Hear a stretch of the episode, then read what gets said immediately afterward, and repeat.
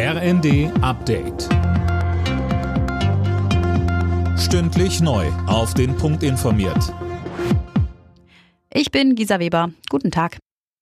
Nach der leichten Entspannung über den Jahreswechsel droht den Hochwassergebieten im Nordwesten Deutschlands wieder eine Verschärfung der Lage. Der Deutsche Wetterdienst warnt von heute Nacht an bis Donnerstag vor Dauerregen von der Elbmündung bis ins Vogtland. Vor allem in Niedersachsen bleibt die Situation kritisch. In Oldenburg beispielsweise droht ein durchgeweichter Deich zu brechen. Etwa 600 Anwohner wurden aufgefordert, sich darauf einzustellen, das Gebiet zu verlassen. Nach der heftigen Erdbebenserie in Japan gibt es in Sachen Tsunami Entwarnung. Die Bedrohung ist nun weitgehend vorbei, heißt es vom zuständigen Warnzentrum.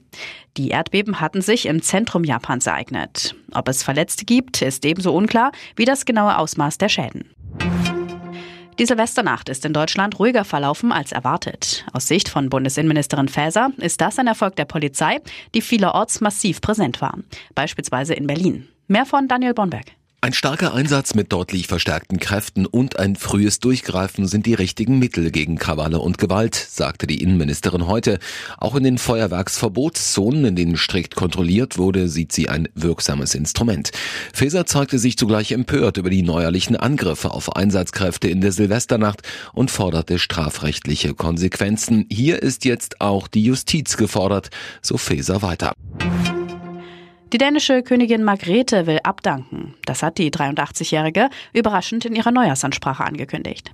Sie will sich am 14. Januar zurückziehen, ihrem 52. Thronjubiläum.